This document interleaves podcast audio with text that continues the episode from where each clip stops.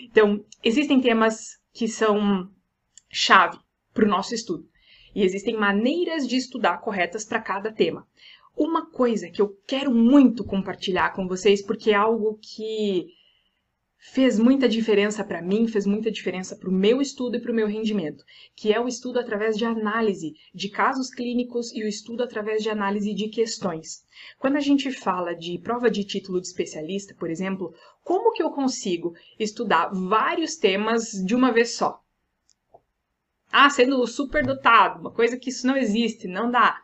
Não, não necessariamente. O que a gente pode fazer é pegar uma questão. Pega uma questão antiga. Escolhe qualquer uma, não, não importa o ano, não importa. Importa pegar uma questão e ler. E tentar extrair o máximo de temas que a gente pode abordar dentro de uma única questão.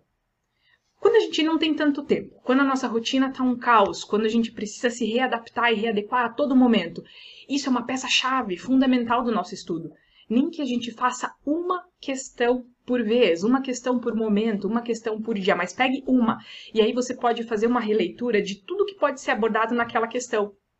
E veja, quando eu falo de análise de questão, não é simplesmente a gente pegar e, ah, vamos ver o que, que é aqui, a resposta, isso aqui tá certo, isso aqui tá errado, eu sei exatamente quais são os pontos que estão errados, era isso.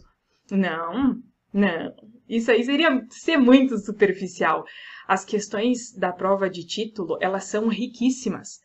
Se a gente sabe estudar, interpretar e analisar da maneira correta, eu não estou querendo falar que, ah, vamos pegar uma manha de prova. Não, muito pelo contrário.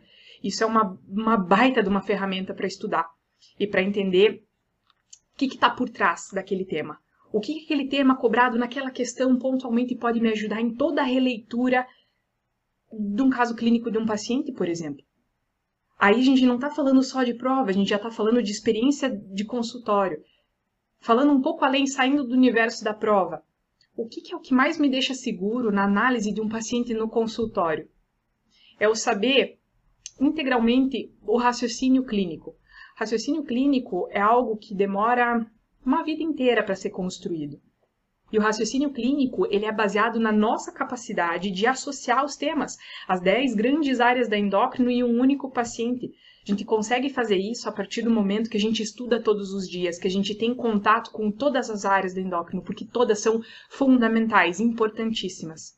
Olha quanta coisa que a gente não pode fazer fazendo análise de um caso clínico, de um artigo, de uma questão, todos os dias. Agora vai somando, vai empilhando isso.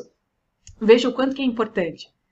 Muitos colegas, às vezes, eles não começam a estudar por ter um pouco de medo, assim, dessa cobrança do rendimento. Ai, meu Deus, não, hoje eu nem vou começar a estudar, tem muitas questões aqui, eu tenho pouco tempo, meu Deus, eu tô com a cabeça estourando, preocupado com mil coisas.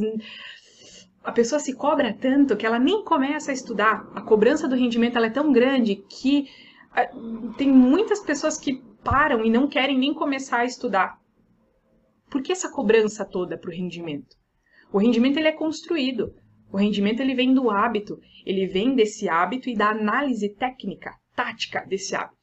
Primeiro, eu vou manter a minha rotina de estudos, depois eu vou escolher de uma maneira melhor qual que é o tema, qual que é o tema que eu preciso saber um pouquinho mais, qual que é o tema que eu tenho um pouco mais de dúvida, qual que é o tema que eu domino mais, qual é o tema que eu preciso me sentir mais seguro no consultório e na prova.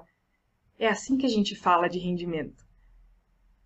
Eu gosto muito de compartilhar essas dicas aqui. Se fez sentido, se você tem alguma outra dúvida, se tem algum fator que dá aquela empacada na hora do estudo, deixa aqui nos comentários. Eu adoro saber é, como que vocês estão dessa parte dos estudos, como que está nessa parte do consultório, na análise dos pacientes, no raciocínio clínico, porque Sugestões são muito bem-vindas para a gente discutir aqui, criar essa corrente de estudo e trazer o estudo como uma coisa muito leve, muito boa, que pode ser aplicado na prática clínica, na nossa vida, no nosso consultório e na prova, com certeza.